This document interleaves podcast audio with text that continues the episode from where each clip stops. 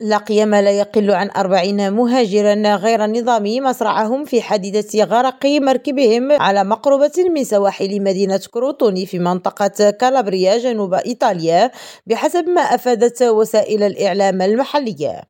وأكدت فرق الإغاثة الإيطالية في تغريدة انتشال 28 جثة بينها رضيع يبلغ بضعة أشهر فيما جرفت التيارات البحرية ثلاث جثث أخرى بعيدا عن المركب الذي كان ينقل بحسب وسائل الإعلام الإيطالية 150 إلى 250 شخصا. وأوضحت فرق الإغاثة أنها تمكنت من إنقاذ نحو 40 شخصا وبحسب وكالة آجي للأنباء انشطر قارب المهاجرين الذي كان يحمل أكثر من طاقته إلى قسمين بسبب الأمواج العاتية.